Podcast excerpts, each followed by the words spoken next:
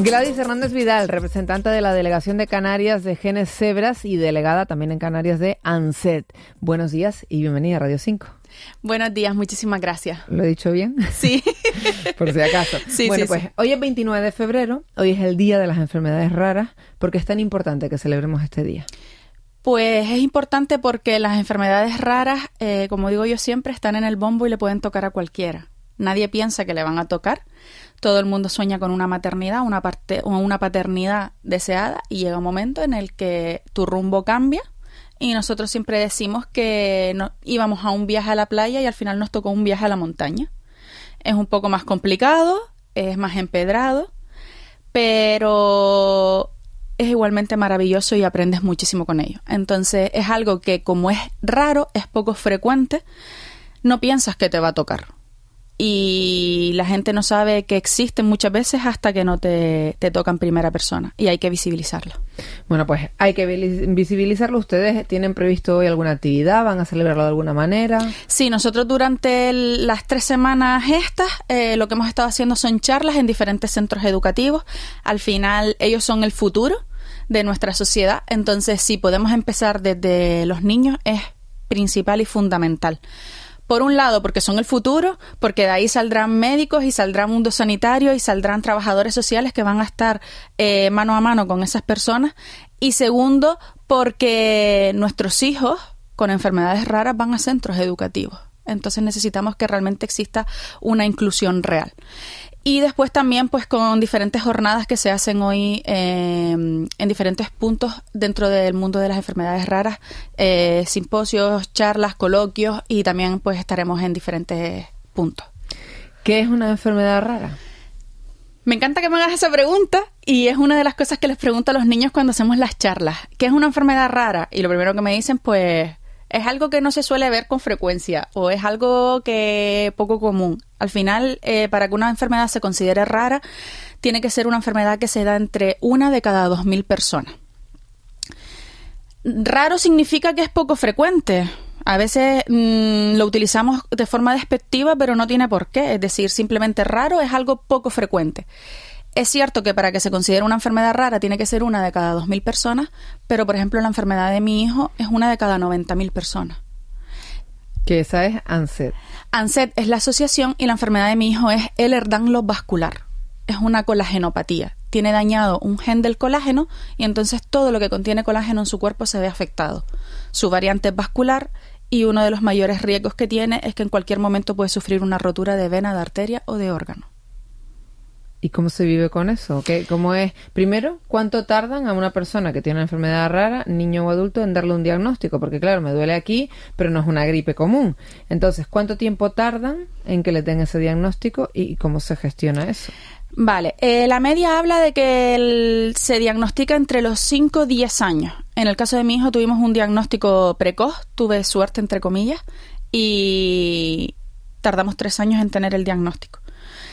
Digo suerte porque realmente su enfermedad y su variante se suele diagnosticar a partir de la adolescencia o la primera etapa adulta. Entonces, mm, pues llevamos un montón de años de ventaja que son fundamentales. De ahí la importancia de que exista un diagnóstico precoz porque puedo mejorar su calidad de vida el día de mañana. Su enfermedad es genética, no la va a cambiar, o sea, no, no voy a conseguir que desaparezca, no tiene tratamiento a día de hoy, pero sí puedo trabajar en esa sintomatología y puedo luchar para que su vida el día de mañana sea más cómodo y mejor. Entonces, eh, la media de diagnóstico te habla entre 5 y 10 años.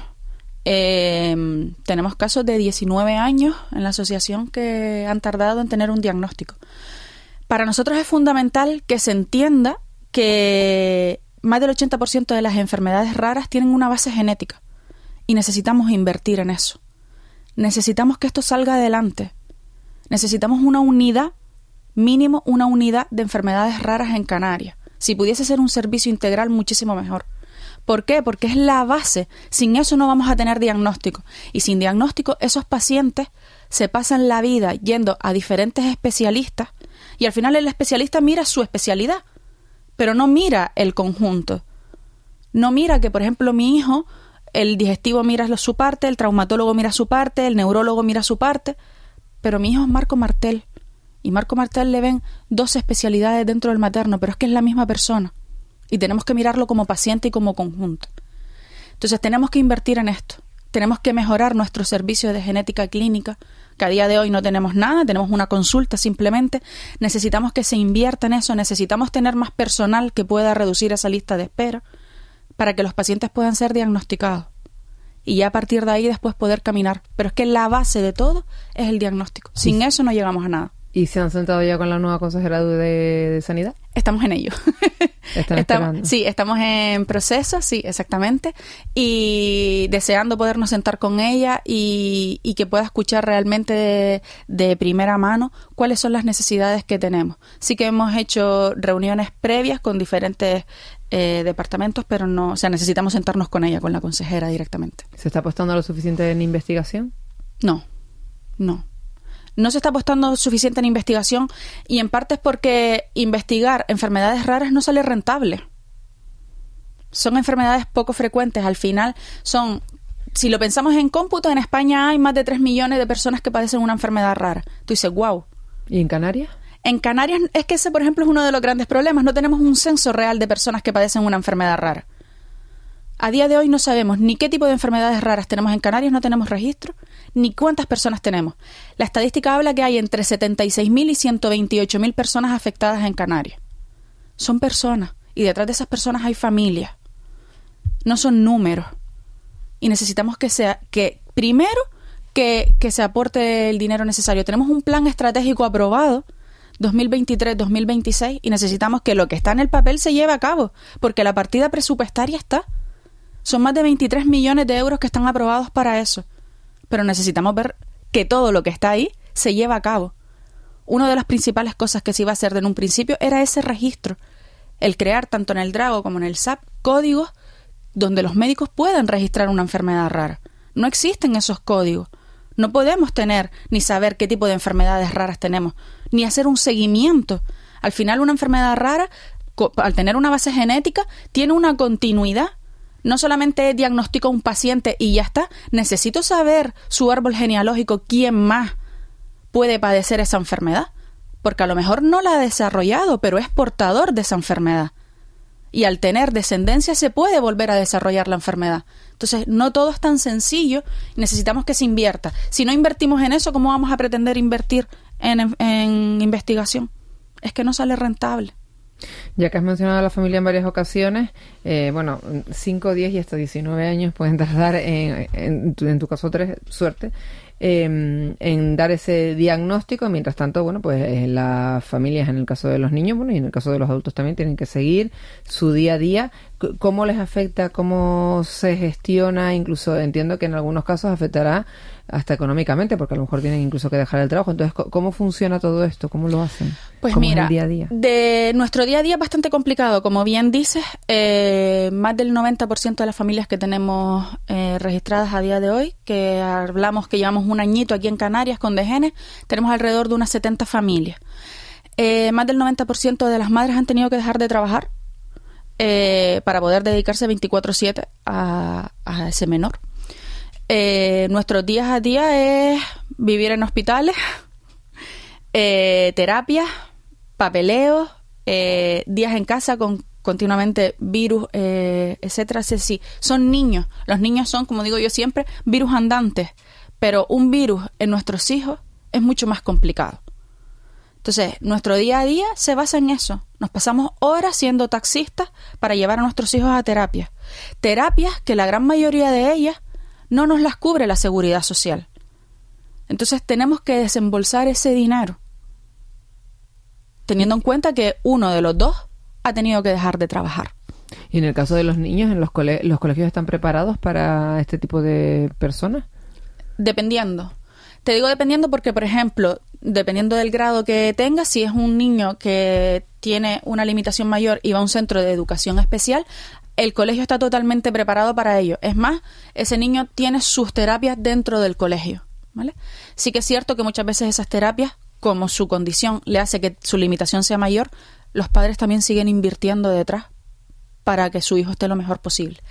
Pero el resto, al final, van a colegios ordinarios que muchas veces no están preparados para ello. Y en cuanto a las ayudas, porque claro, si las madres, por ejemplo, dejan de trabajar, ya es una de las dos personas de la familia que no ingresa dinero en casa. Eh, ¿Tienen ayudas? ¿Qué opciones tienen? ¿Pueden acogerse quizá a la ley de dependencia? ¿A la de dependencia no? Sí, eh, ahora mismo lo que disponemos sería de discapacidad y dependencia en menores. Eh, dependencia funciona bastante mejor que discapacidad. Discapacidad está funcionando muy mal. Muy mal es que la lista de espera para atender a niños está siendo preguntado esta semana de un año y tres meses para nuevas valoraciones. Entonces tienes un menor que necesita que su discapacidad se reconozca para diferentes cosas, entre ellos una asistencia a lo mejor dentro de su centro educativo eh, y para poder acceder a las ayudas que te da y la lista de espera es de un año y tres meses.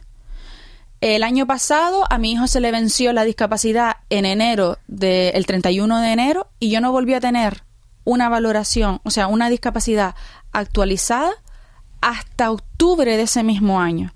En todos esos meses mi hijo no tenía esa discapacidad reconocida. Es cierto que te la reconocen con carácter retroactivo, pero es que a mí durante todo ese tiempo esas ayudas se me pararon. Y yo tengo que seguir haciendo frente al día a día de mi hijo. ¿Y cómo lo hacen? Pues en mi caso tirando de la ayuda familiar. Porque además no llegó al año, pero en el caso de la gente que tiene que esperar un año y medio. Exactamente, pues esas ayudas se te paran, vuelves a pagar farmacia. Cuando tienes un menor con discapacidad reconocida, no pagas farmacia, no pagas medicación. Entonces, todo ese tiempo yo pagué la medicación de mi hijo. Medicación que a día de hoy todavía nadie me ha devuelto porque todavía no se aclaran dónde tengo que ir a entregar todos esos tickets que yo he ido guardando durante todo ese tiempo. Entonces, funciona muy mal. Y si te hablo de adultos, te puedo decir que están todavía con 2021 y estamos en 2024. Están valorando a personas que entregaron la documentación en 2021. Entonces, lleva un retraso tan grande que las personas que padecemos una enfermedad rara no podemos esperar. Están esperando sentarse con la consejera de Sanidad, pero con el resto del gobierno, un consejero, por ejemplo, se me ocurre Bienestar Social, ¿han podido sentarse? O... No, todavía no. Todavía no. Bueno, pues Gladys, tenemos que dejarlo aquí. Gladys Hernández Vidal, representante de la Delegación de Canarias de, de Genes Cebras y delegada en Canarias de ANSEM. Muchísimas gracias por estar con nosotros y bueno, pues suerte con todas esas reivindicaciones, a ver si les abren esa unidad. Muchísimas gracias y por darnos la oportunidad de estar hoy aquí.